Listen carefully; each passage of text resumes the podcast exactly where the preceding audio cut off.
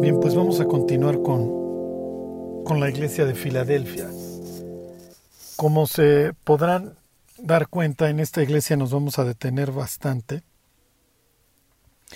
porque esta es la que más nos interesa, obviamente, y mucho más conforme van pasando los días y este mundo se va poniendo cada vez más más extraño y más tétrico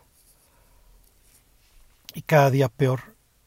Entonces es natural que, que los cristianos ahorita estemos analizando por todos lados este tema del, de la tribulación, del apocalipsis, del arrebatamiento, etcétera. ¿Sí? Porque como dijera la escritura, y más, ajá, como dijera la carta a los hebreos, en cuanto veis que aquel día se acerca. Entonces, este, el tiempo estaba cerca, el tiempo estaba presto hace, hace unos mil novecientos y pico años cuando Juan escribió el Apocalipsis. Pues imagínense ahorita. Y mucho más cuando vemos que toda la tecnología y todas las circunstancias están total y perfectamente listas para para el desenlace, ¿sí? para la consumación. Les voy a leer algo bastante extraño. El Apocalipsis tiene, tiene versículos muy, muy raros. Y les voy a decir en qué acaba esto. O sea, cuál es el, por así decirlo, el clímax de, del Apocalipsis.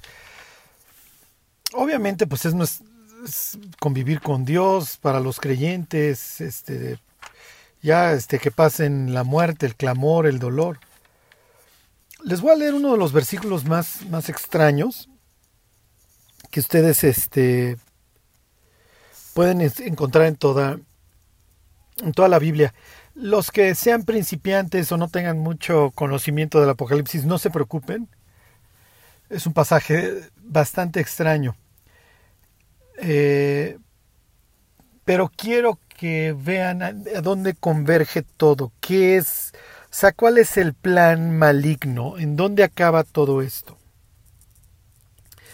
Dice el Apocalipsis 16, versículo 13, y vi salir de la boca del dragón, y de la boca de la bestia, y de la boca del falso profeta.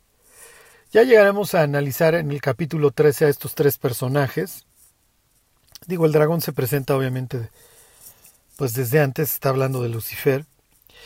Dice que vio salir de sus bocas tres espíritus inmundos a manera de ranas.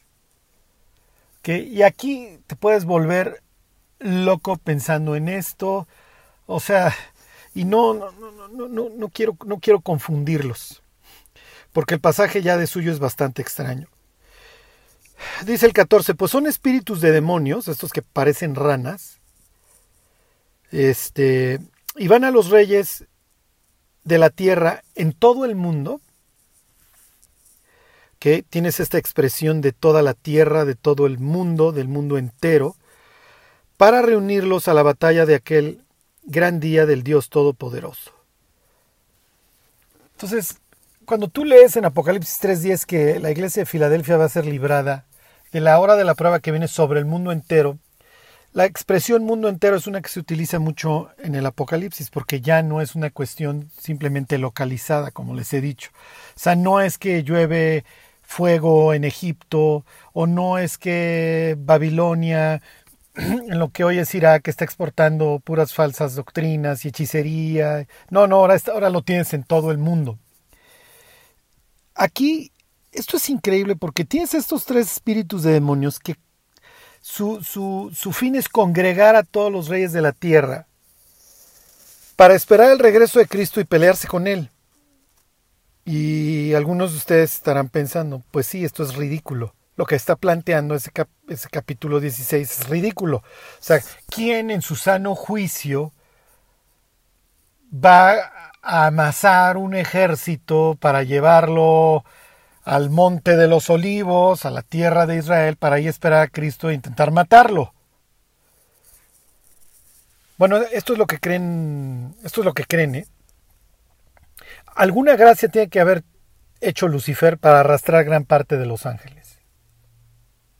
Ángeles que conocían a Dios. Este, esto es muy extraño.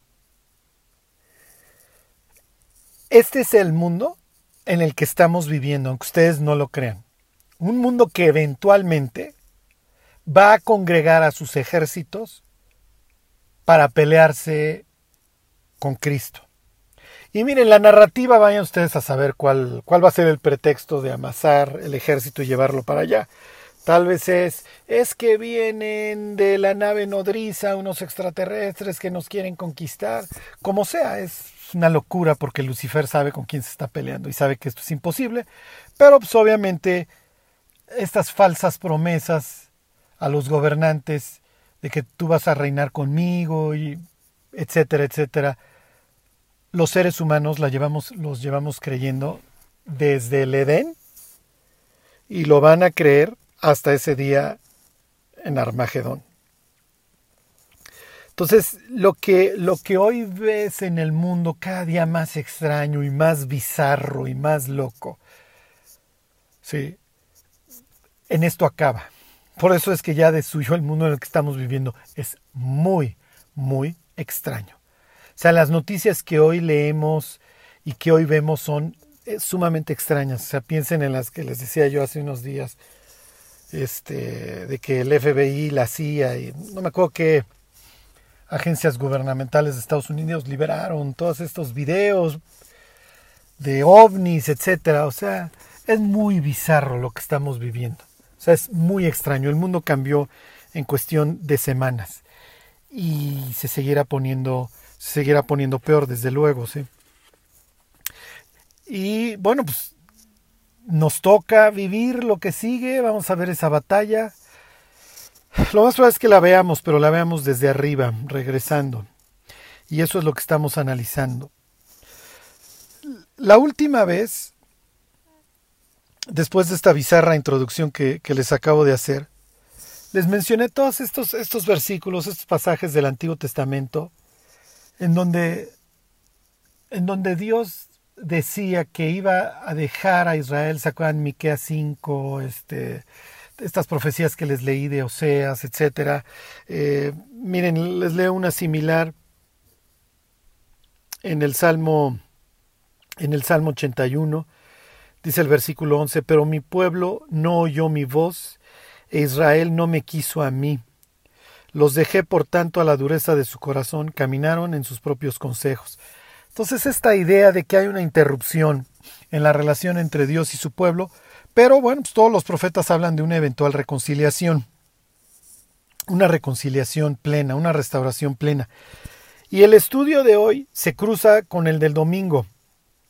Los que han estado escuchando los estudios de lamentaciones y concretamente el de, el de antier, el del domingo, relacionado con la restauración, hoy se cruza. ¿Por qué? Porque acuérdense que hay una restauración total en donde ya vivimos con Dios gobernando desde su trono, de su trono vuelve a salir ríos, salen aguas salutíferas, este, todo, todo este, este mugrero se compone, vivimos con Cristo, reinamos con Él mil años, el león y el cordero están juntos, el, lobo y el cordero, lo que ustedes gusten y manden. Es la restauración total. La restauración parcial pues, implica el regreso de los, de los judíos a su tierra con todas las cosas adversas que se tienen que a las que se tienen que enfrentar, problemas de adentro, problemas de afuera. Ok. Hoy vamos a analizar el capítulo 9 de Daniel, que lo pudimos haber analizado el domingo, hablando de la restauración, u hoy, hablando del Apocalipsis, y concretamente hablando de qué, del arrebatamiento. ¿Por qué? Porque este tema de la interrupción de la relación entre Dios e Israel es muy importante para efectos de la iglesia de Filadelfia. ¿Por qué? Porque si Dios saca a la iglesia para, para efectos de la tribulación. ¿Quién predica? Bueno, pues entonces vuelve a tomar la estafeta a Israel. Es lo que dice la Biblia. La, última vez vimos todos estos versículos que son perfectamente claros en el sentido de que nuestra relación se va a interrumpir y te voy a dejar hasta que en tu angustia me busques. O te voy a dejar, como dice Miqueas, hasta que dé a luz la que tiene que dar a luz, hasta que empieza, hasta que estés en posibilidades nuevamente de dar fruto, y para eso se tiene que reconciliar. Y se reconcilia Israel con Dios en una época muy fea. Entonces, miren, cuando, cuando hay dudas acerca de este tema del arrebatamiento, etcétera, un tema que se hace a un lado es el de la relación iglesia-Israel. Y aquí tienes gentes que creen que la iglesia ya suprimió por completo a Israel. Entonces, pues no, no hay rapto y la iglesia pasa a la tribulación. Entonces, casi, casi cada vez que tú lees los, de los 144 mil y de la mujer dando a luz, etcétera, está hablando de la iglesia, lo cual es honestamente inadmisible, o sea, no hay cómo. Ajá. Entonces, y tienes el otro extremo siempre que, que, que, que, todos los días amanece para ver qué está sucediendo en Israel. Ajá. ¿Qué es lo que nos dice la Biblia? La Biblia dice que Dios ama a su pueblo. Dice Jeremías que así como no se pueden abrogar las, las, las direcciones y los caminos puestos por Dios para las estrellas, así tampoco se va a invalidar su pacto. Dios se va a reencontrar con su pueblo. Y es hoy en el libro de Daniel, en el capítulo 9, lo que vamos a, estudiar, lo que vamos a leer, la restauración total. ¿Ok? ¿Por qué?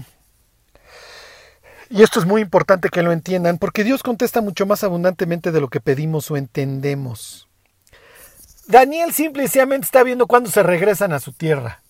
Y Dios le va a decir, mira, a través de un mensajero, a través de Gabriel, decir, mira Daniel, yo sé que andas hurgando ahí el libro de Jeremías capítulos 25 y 29, a ver cuándo regresan.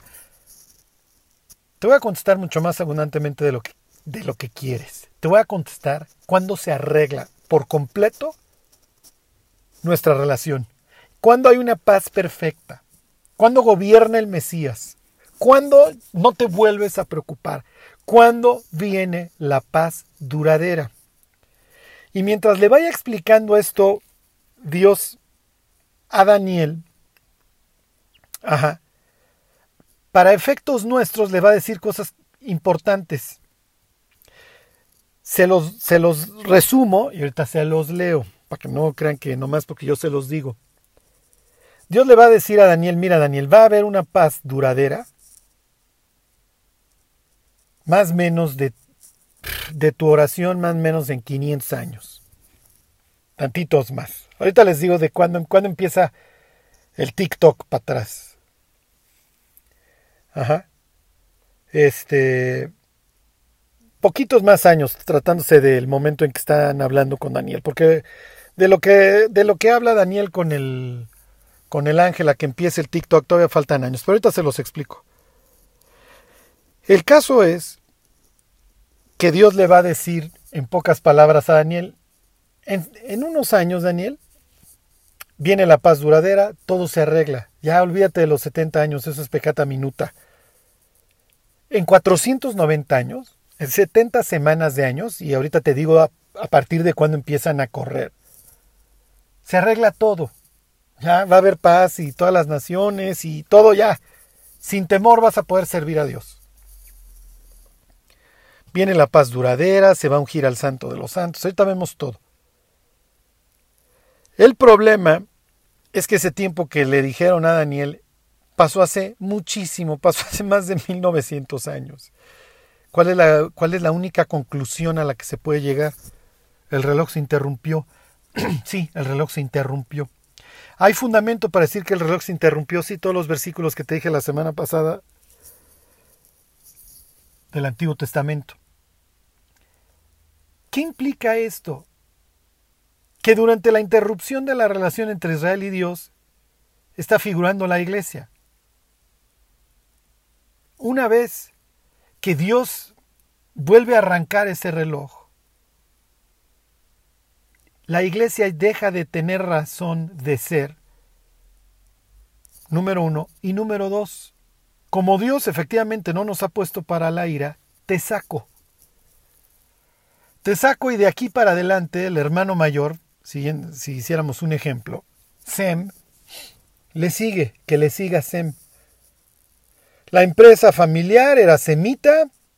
Bueno, no es que fuera semita, pero en este ejemplo piensen que la empresa de Dios se le entregó a un semita, a un descendiente de Sem, que es Abraham. Abraham y su descendencia se pusieron de borrachos, quebraron la empresa y vaya que la quebraron. Llegó el papá y dijo, miren ustedes par de inútiles, este, perdón, ustedes bola de inútiles, les quito la empresa. Es lo que, es lo que dice literalmente la Biblia, ¿eh? y lo que dice Jesús, y lo que dice el capítulo 5 del profeta Isaías. Te quito el viñedo, Junior, porque nomás te dedicas a chupar y me la tienes hecha añicos, y se la entrego a estos gentiles. Se la entrego a los que no son descendientes de Abraham. A ver, se la entrego a estos gentiles que sí me den el rédito y que la administren ellos. Ha hecho la iglesia un buen trabajo estos años, pues bueno, ahí tienen el mensaje a las siete iglesias, unas bien, otras mal. Sí, pero sucede que al final de los tiempos el, el hermano mayor, la descendencia de Abraham, que tenía la administración de la empresa, quiere regresar al negocio familiar. Está bien, te devuelvo la administración del negocio, pero te la devuelvo en la peor época, ¿eh? Porque estos llevan rifándose dos mil años, en épocas buenas y en épocas malas.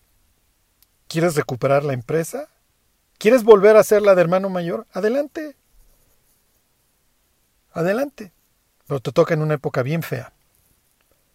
Te lo resumí a través de este ejemplo porque es literalmente en lo que en lo que, lo que se desprende de todos esos versículos que te leí la semana pasada. Los que no lo escucharon, porfa, váyanlo a escuchar. Ahí vienen todas las citas, se las leí. Jesús diría la tarde anterior a su muerte, he aquí vuestra casa os es dejada desierta, pero acuérdense, no es que se lo está sacando de la manga. Ok, entonces les leo Daniel capítulo 9. Desde, desde el arranque de la oración de Daniel, o desde el arranque de este capítulo, ustedes van a saber por dónde va la cosa. ¿Ok? Daniel es un exiliado, Daniel tiene muchos años, Daniel se fue en el primer exilio que ejecutaron los, los babilonios, si mal no recuerdo, ahí en el capítulo primero, ese, en el año cuarto del rey Joacim. El caso es que Daniel tiene muchos años allá en, Babilonia, ya está ya no bajo la administración babilónica, ahora está bajo la administración de los persas, y Daniel quiere saber cuándo regresa a su tierra. Pues es natural, Daniel es un exiliado que lleva años orando tres veces al día hacia su tierra, hacia el, hacia el templo. Es lo que había dicho Salomón cuando inaugura el templo. Si, si, tu, si tu pueblo fuera llevado cautivo y ellos oraren hacia esta casa. Obviamente lo que queda de casa son ruinas. Quién sabe si para, para estos momentos lo más probable, sí, no sí, para estos momentos, pues tal vez está puesto el altar y vayan ustedes a saber qué otra cosa de la casa para este efectos de capítulo 9, pero no, no lo importante, lo que, lo que importa es que Daniel tiene esta nostalgia y quiere regresar a su tierra y quiere ver cuándo empieza el éxodo, esta vez de Babilonia, esta vez del este, no, no de Egipto, hacia su tierra. Y entonces dice Daniel 9.1, en el año primero de Darío, hijo de Asuero, de la nación de los Medos, que vino a ser rey sobre el reino de los caldeos. En el año primero de su reinado, yo Daniel miré atentamente en los libros el número de los años de que habló Jehová al profeta Jeremías, que habían de, cumplir, que habían de cumplirse las desolaciones de Jerusalén setenta años. Ok, ¿por qué setenta años? Y esto es muy importante que ustedes lo entiendan. 7, que es el número de Dios. Entonces aquí tienes una multiplicación. ¿Por qué? Porque Dios había prometido castigar a su pueblo si ellos deshonraban la ley, etcétera, etcétera, todo lo que hemos estudiado. Pero el castigo se iba a incrementar o iba a ser multiplicado en la medida que los judíos no se quisieran arrepentir. Y los judíos estuvieron en la necia durante muchísimos años, durante una predicación de más o menos 40 años de Jeremías. Y entonces hasta cierto punto se la ganaron. Les voy a leer Levítico 26. Ajá para que ustedes vean de dónde vienen estos 70 años de que habló el profeta Daniel. Dice Levítico 26, versículo 27. Si aún con esto no me oyereis, o sea, si ya después de que yo he traído juicio tras juicio, dice, sino que procediereis conmigo en oposición, yo procederé en contra de vosotros con ira, y os castigaré aún siete veces por vuestros pecados. ¿Qué está implicando? Que va a haber un incremento en el castigo. Me voy a brincar al 33, 26, 33. Y a vosotros os esparciré entre las naciones, y desenvainaré espada en pos de vosotros, y vuestra tierra estará asolada, y desiertas vuestras ciudades. Entonces la tierra gozará sus días de reposo todos los días que esté asolada Mientras vosotros estéis en la tierra de vuestros enemigos, la tierra descansará entonces y gozará sus días de reposo. Entonces, lo que está diciendo aquí Dios es, los voy a alargar y le voy a permitir a la tierra que ustedes debieron de haber dejado reposar, porque acuérdense que los judíos tenían que permitirle a la tierra un año de descanso cada, cada ciclo. ¿ok? Seis años la trabajas y el séptimo, no quiero que me estés sembrando la tierra porque la tierra tiene que descansar y si no te la acabas.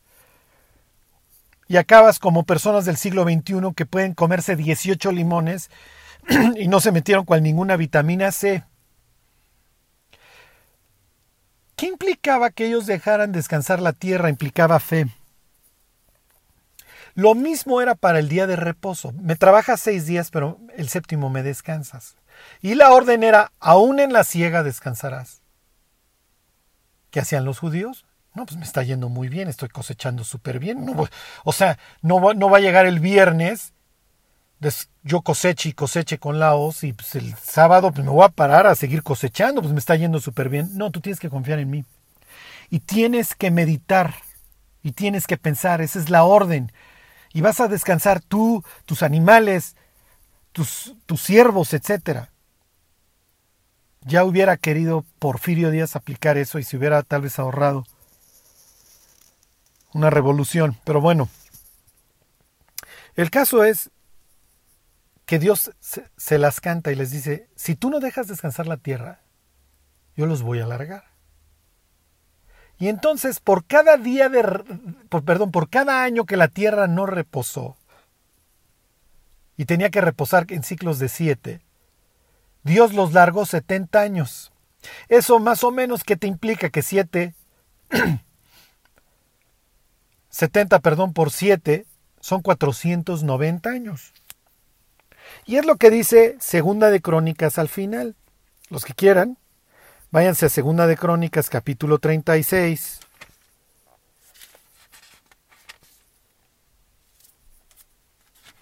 Y dice el versículo 21.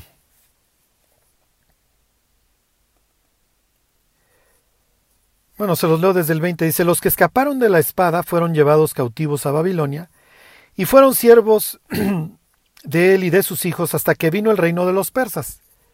Entonces ya vinieron los persas y pues es lógico que Daniel empiece a buscar. Para que se cumpliese la palabra de Jehová por boca de Jeremías, hasta que la tierra hubo gozado, los gozado de reposo, porque todo el tiempo de su asolamiento reposó hasta que los setenta años fueron cumplidos.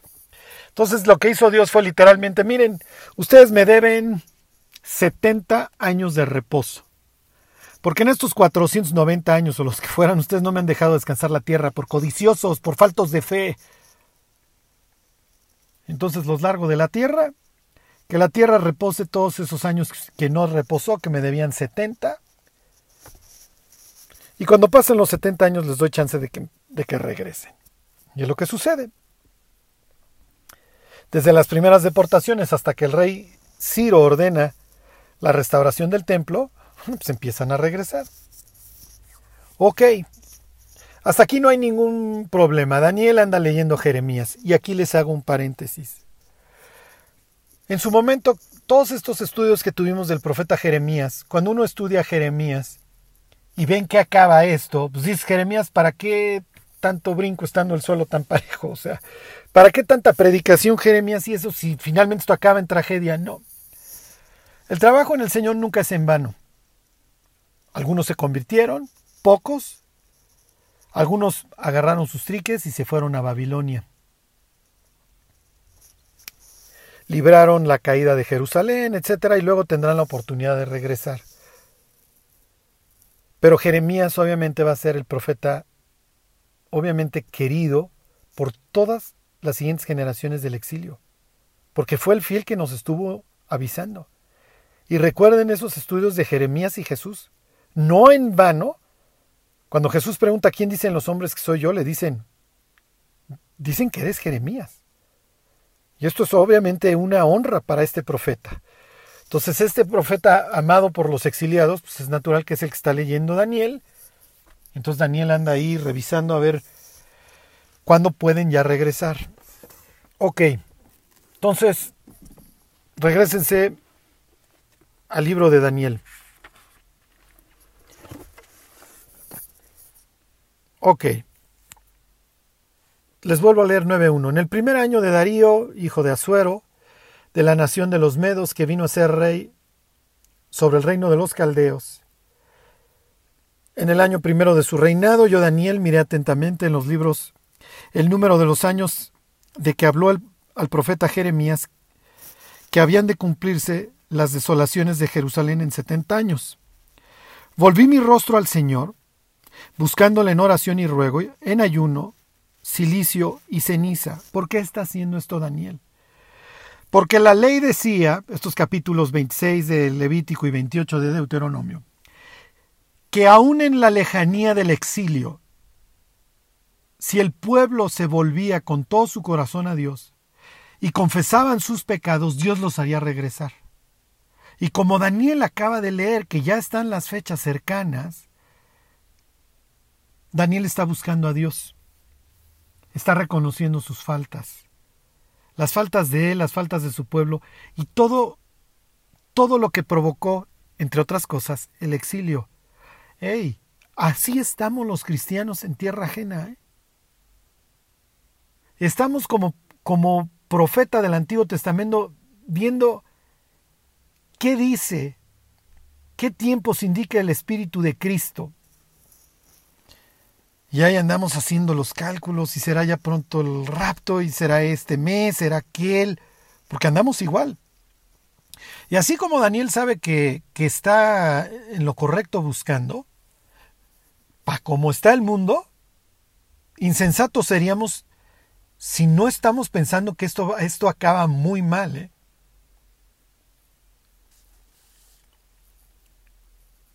Ok. Dice versículo 4. Y a Jehová, mi Dios, e hice confesión, lo que tenía que hacer. Ahora, Señor Dios grande, digno de ser temido, que guardas el pacto y la misericordia con los que te aman y guardan tus mandamientos, hemos pecado, hemos cometido iniquidad, hemos hecho impíamente, hemos sido rebeldes y hemos apartado de tus y nos hemos apartado de tus mandamientos y de tus ordenanzas, etcétera, etcétera, etcétera. ¿Ok? Y entonces va a continuar todo este reconocimiento de sus faltas, porque el mensaje que le está mandando a Dios es, Dios, yo sé que ya es tiempo de regresar. Y yo sé que una de las condiciones que tú marcaste en la ley para el regreso era que reconociéramos que, que pecamos contra ti, que es nuestra culpa. ¿Ok? Les leo, por ejemplo, versículo 11. Todo Israel traspasó tu ley, apartándose para no obedecer tu voz, por lo cual ha caído sobre nosotros la maldición, y el juramento que está escrito en la ley de Moisés, siervo de Dios, porque contra él pecamos, y él ha cumplido la palabra que habló contra nosotros y contra nuestros jefes que nos gobernaron.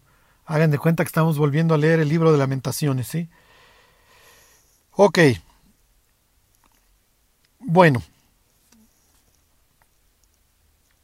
fíjense, versículo 17. Ahora pues, Dios nuestro, oye la oración de tu siervo y sus ruegos, y haz que tu rostro resplandezca sobre tu santuario asolado por amor del Señor. Ok, Daniel quiere que se restaure otra vez esta relación, los sacrificios, que continúen, etc. ¿Ok? Bueno, versículo 19. Oye Señor, oh Señor, perdona, presta oído Señor, y hazlo, no tardes por amor de, ti mismo, Dios mío, porque tu nombre es invocado sobre tu ciudad y sobre tu pueblo. Entonces Daniel en pocas palabras lo que está haciendo es Dios, confieso las faltas, sé que ya es tiempo de regresar, por favor hazlo. Ok, versículo 20. Aún estaba hablando y orando y confesando mi pecado y el pecado de mi pueblo Israel, y derramaba mi ruego delante de Jehová mi Dios por el monte santo de mi Dios, Aún estaba hablando en oración cuando el varón Gabriel, a quien había visto en la visión al principio, volando con presteza vino a mí como la hora del sacrificio de la tarde. ¿Ok? Bueno, miren, no entro, es probable que ya tuvieras nuevamente el ministerio de Josué y Zorobabel funcionando en Jerusalén y por eso tienes esta expresión a la hora del sacrificio de la tarde, que serían más o menos las 3 de la tarde. Y por eso hace referencia a Daniel, ¿quién sabe? ¿Quién sabe? Y ahorita no me meto en camisa de once varas hablándoles del versículo 1, acerca de si el 9.1 está hablando de Darío o está hablando de Ciro. ¿Ok? Entre paréntesis, Ciro es previo a Darío. Si es realmente Darío, ya, ya, ya tienes activado el, el, sistema sacrificial. Lo más raro es que ya lo tengas activado, pero no me, no me voy a meter en ese rollo ahorita, no los quiero confundir. ¿Ok? Este... Les hago una aclaración. Si en el 9.1 está hablando de Darío como un título. Y realmente se refiere a Ciro. El año primero Ciro de su gobierno manda que se restauren los sacrificios en el templo. Ya dio tiempo para cuando Daniel está orando para que regresaran Josué y Zorobabel y todos y activaran los sacrificios. ¿Quién sabe? Abrí un paréntesis, no, no se preocupen, eso no, ahorita no viene en el examen, ¿ok? Lo único que me interesa es que sepan que Daniel está orando porque sabe que ya es el tiempo de regresar. Y le está diciendo a Dios, Dios, bueno, pues ya, ya estamos en los tiempos que fijaste ahí en, en el libro de Jeremías, que eran 70 años, y pues estamos confesando nuestras faltas, danos chance de regresar. Me interesa. Y entonces Dios le contesta. ¿Cómo le contesta? Mandando a un ángel. Y entonces el ángel le dice, versículo 22, y me hizo entender y habló conmigo diciendo, Daniel, ahora he salido para darte sabiduría y entendimiento. Al principio de tus ruegos fue dada la orden, y yo he venido para enseñártela, porque tú eres muy amado. Entiende pues la orden y entiende la visión. Dios va a ir mucho más amplio de lo que Daniel está pidiendo. Dios no le va a decir, mira, sí, pues ya es tiempo de regresar y échenle ganas con lo de la restauración del templo. Te voy a contestar lo que realmente está en tu corazón, Daniel. Te voy a contestar cuando viene una restauración total y perfecta, qué es lo que realmente a ti te interesa. Ok, versículo 24. Setenta semanas están determinadas sobre tu pueblo y sobre tu santa ciudad Ok, 70 semanas no es nada extraño para Daniel, porque acuérdense que la tierra reposó 70 años por todos esos años que debió de haber descansado la tierra. ¿Ok? Entonces, ok, 70 semanas. Bueno, aquí vamos otra vez con el tema. ¿Cuántos son 70 semanas de años? pues muy fácil, 490 años. ¿Ok? Nadie se me vaya a quebrar la cabeza. Y voy a interpretarles este pasaje de la forma más sencilla. porque se presta para un chorro de cosas este pasaje. Se los voy a explicar lo más sencillo. Ok, 70 semanas de años. Para los judíos, el concepto de semana, sin tratarse de días, no es nuevo. Piensen, nosotros empleamos la docena. Denme una docena de manzanas, de lo que sea, de naranjas. Nosotros no llegamos al, mercado y decimos, denme una semana de, de, naranjas una semana de aguacates, porque se nos quedarían viendo pues, como cuánto comes en una semana. Semana simplemente por siete, tan tan. Los judíos tenían este concepto. Piensen en el año de jubileo. Vas a contar siete semanas de años. Y vas a tener al término de estas un jubileo y todo el mundo va a regresar a sus tierras y las hipotecas se cancelan y bla, bla, bla.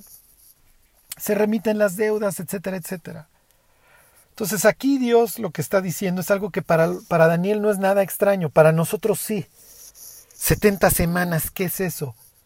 Piensa que si yo te dijera cinco docenas, son 60. Cinco docenas de años son 60 años.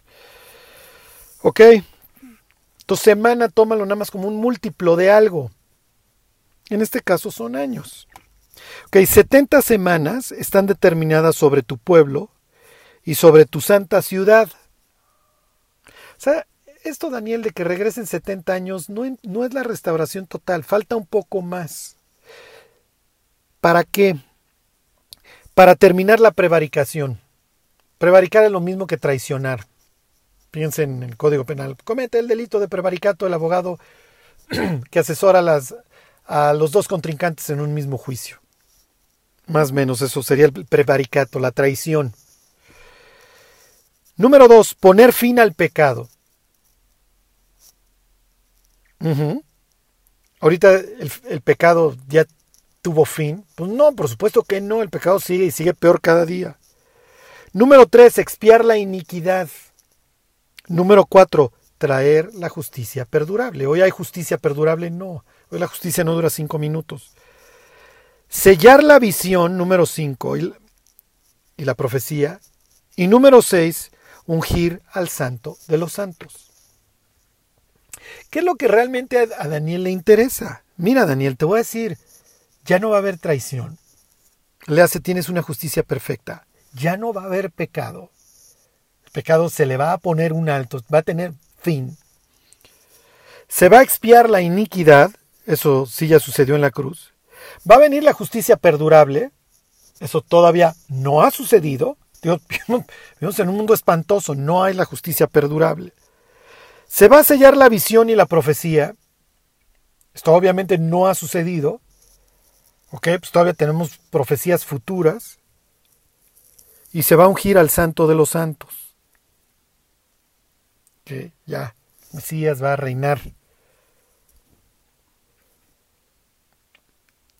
Ok, versículo 25.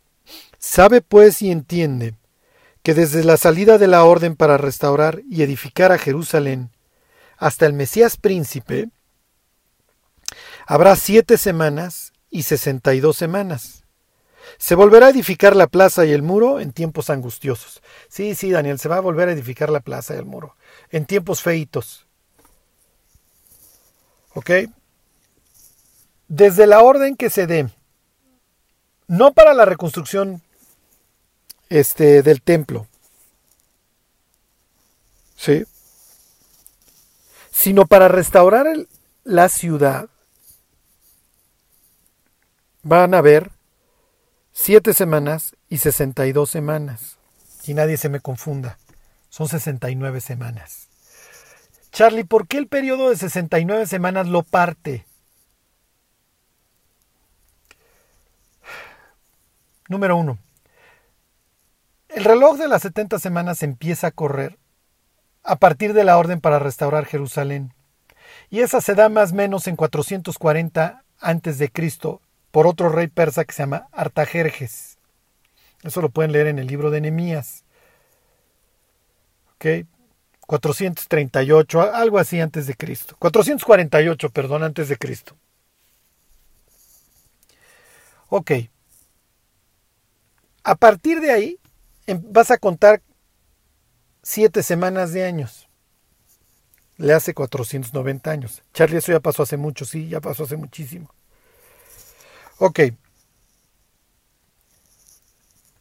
Aquí a veces nos confundimos porque dice, para que venga al Mesías príncipe, desde la orden hasta que venga el Mesías príncipe va a haber siete semanas y sesenta y dos semanas. ¿Por qué lo parte? Porque aparentemente de la orden para restaurar Jerusalén hasta que se cierra la Biblia, le hace hasta el libro de Malaquías, pasaron siete semanas, le hace 49 años. Por eso es que hace parte esto. Nadie se confunda, no hay ningún problema. Ok, entonces desde la orden para restaurar Jerusalén hasta que venga el Mesías príncipe van a pasar 69 semanas. Léase 483 años. Este. Les doy bien bien la fecha, es el año, la, quise checar, 445 antes de Cristo. Ok. ¿De dónde saco 483? 490 son las 70 semanas. 69 semanas, 69 por 7 te da 483. Tienen años lunares de 360 días y si tú multiplicas 483 años por 360 días te da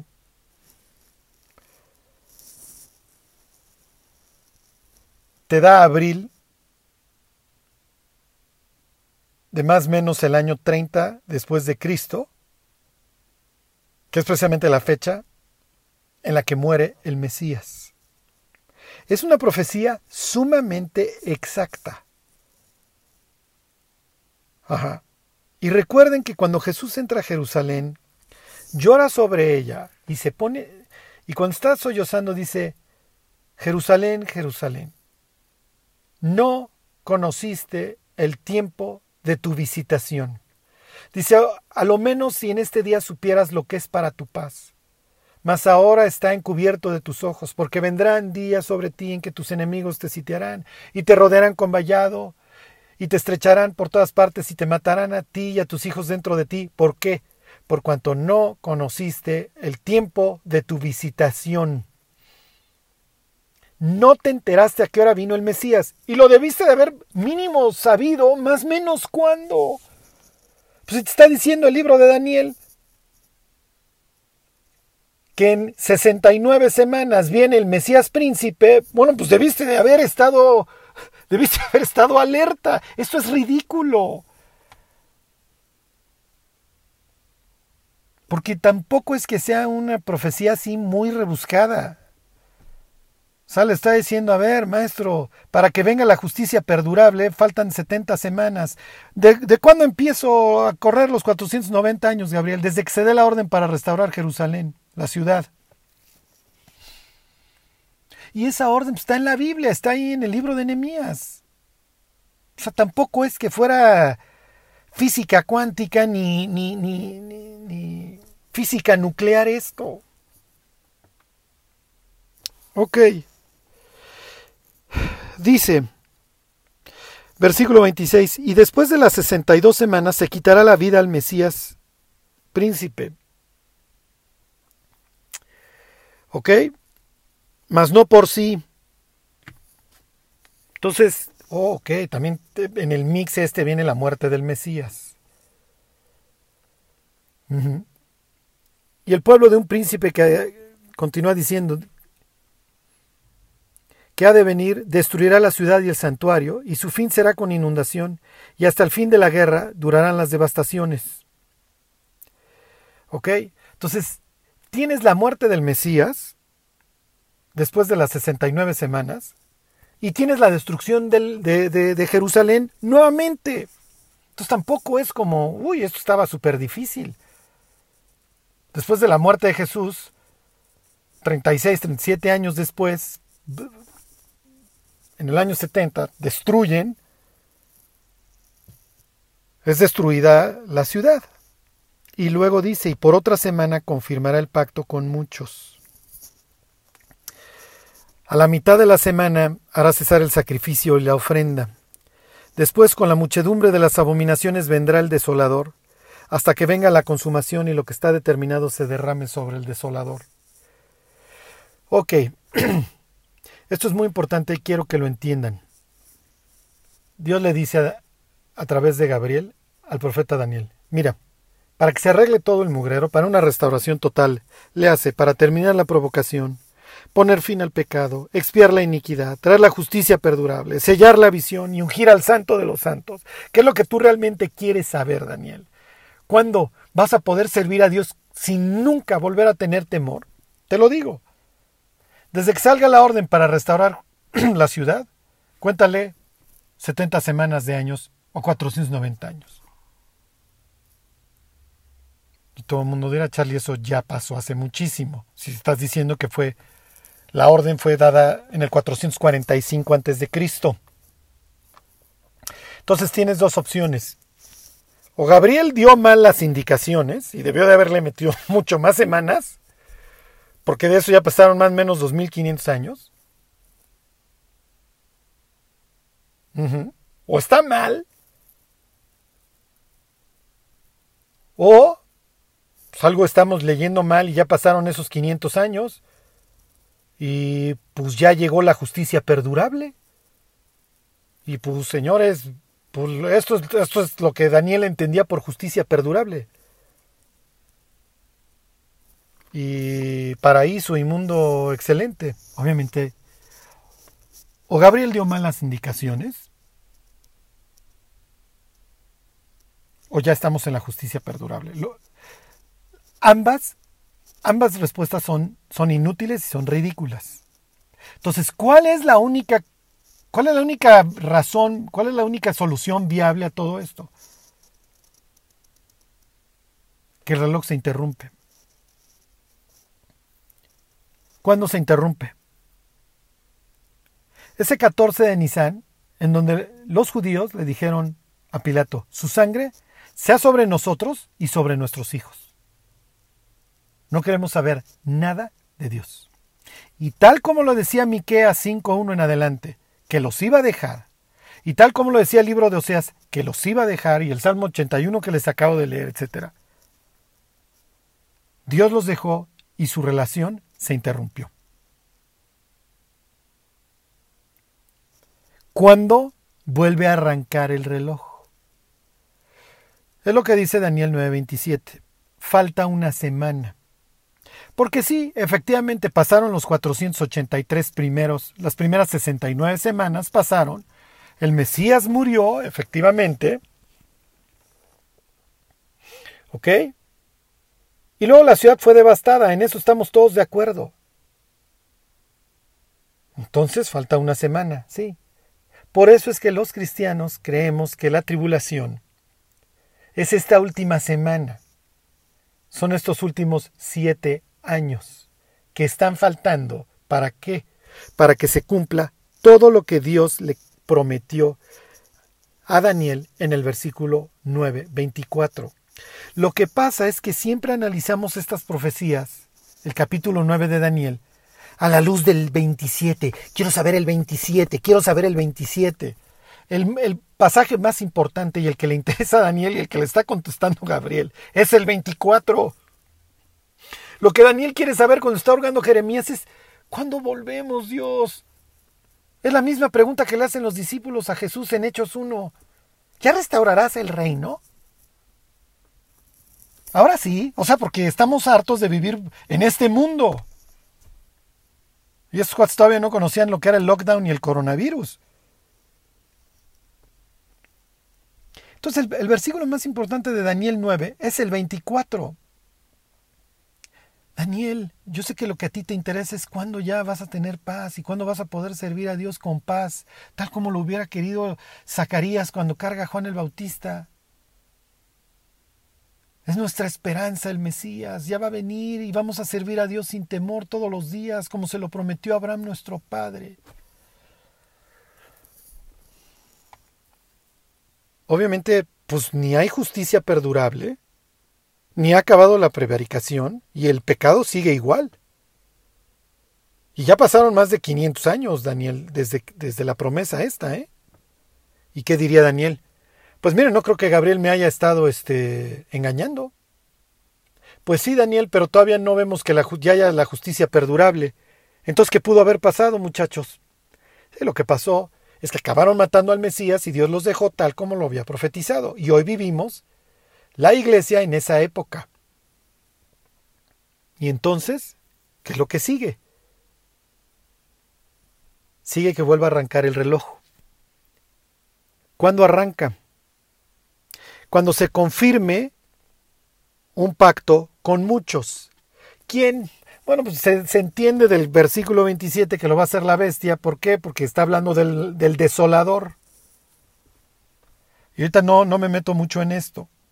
Lo que yo quería que vieran es que cuando vuelva a arrancar el reloj, porque nos está faltando esta semana, porque nos queda claro que los primeros 483 años, lo que decía que iban a suceder, que después de las 69 semanas se iba a matar al Mesías, sí, sí pasó. Y entonces lo demás, lo demás del 24, pues no, eso no ha pasado. Bueno, pues ¿cuándo va a pasar? Faltan siete años. ¿Cuándo empiezan otra vez a correr? Cuando Dios se vuelva a voltear con su pueblo. ¿Y cuándo se vuelve a voltear con su pueblo?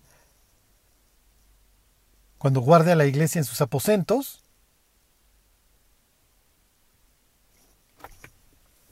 Y vuelva a caminar el reloj de Dios a través de la descendencia de Abraham. Por eso es que en capítulo 7 del libro de Apocalipsis tú tienes esta mención a las primicias. Bueno, no sé si ahí o en el 14. Tanto en el 7 como en el 14 tienes esta mención a estas primicias tomados de entre los hombres primeros frutitos de la reconciliación, que son 144 mil judíos, 12 mil de la tribu de José, de Rubén, de Gad, de Aser, de Neftalí, Manasés, Simeón, me falta uno con L, bueno, y sacar Zabulón, este, Leví, Leví y sacar Zabulón, José y Benjamín. Y muchos ya estarán diciendo, ¿y por qué no está Dan, Charlie? ¿Qué eso cuando lo explicas? Cuando lleguemos hasta allá. Hoy lo único que quería que entendieran es que el reloj de Dios efectivamente está detenido. Jesús los dejó. Dios dejó en ese sentido a su pueblo hasta un tiempo de angustia. Es lo que dice el libro de Oseas. En su angustia me buscarán. Hasta que dé a luz. Es lo que dice Miqueas. Por eso Jesús se refiere a la tribulación y al, tiempo previo a la tribulación, perdón, como el principio de dolores, pero todavía no es el alumbramiento. ¿Ok?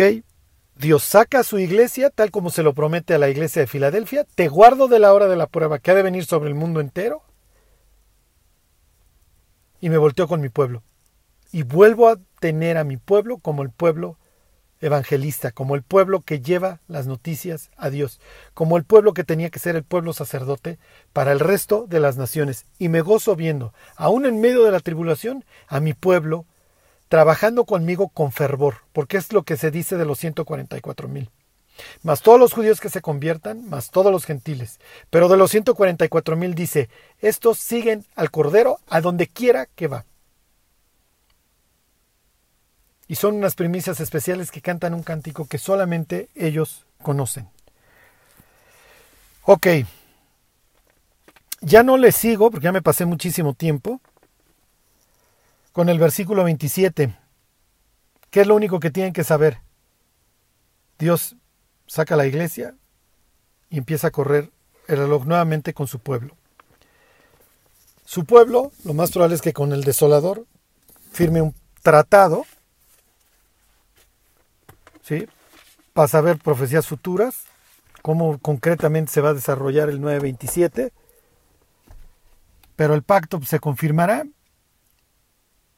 a la mitad de, los, de la semana, a los tres años y medio, hace cesar el sacrificio y la ofrenda, lo que implica que el templo está funcionando. Por eso es que a los judíos ahorita les urge sacar el templo, aunque ellos no saben que ahí literalmente, y esto se acuerdan, lo dice Segunda de Tesalonicenses, ahí se va a sentar la bestia, el hijo de perdición, el cual se va a hacer pasar por Dios, se va a sentar en el templo.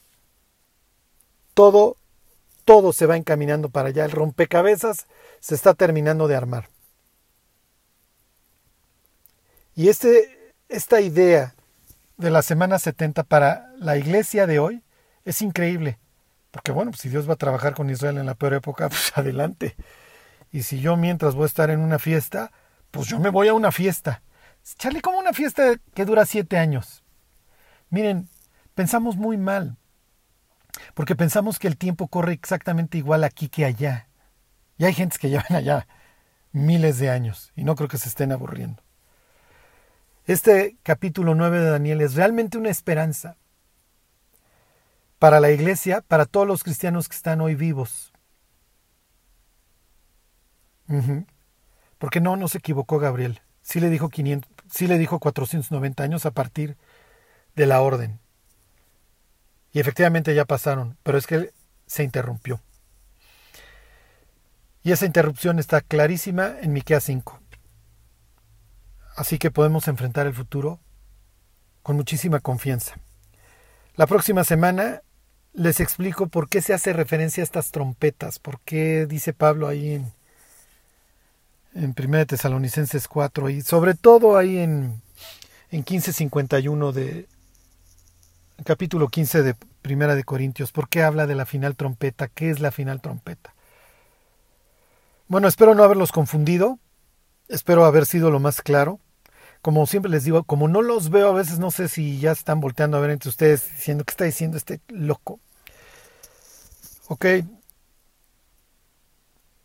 Los extraño, extraño a los aragoneses, a los atelucos, a todos, que Dios los bendiga. Y se alegró el pueblo por haber contribuido voluntariamente, porque de todo corazón ofrecieron a Jehová. Primera de Crónicas 29.9. Si deseas ofrendar para nuestro trabajo misionero, te invitamos a que des clic en el enlace que estaremos dejando en la descripción de nuestras redes sociales. Ve y sé bendición. Gracias.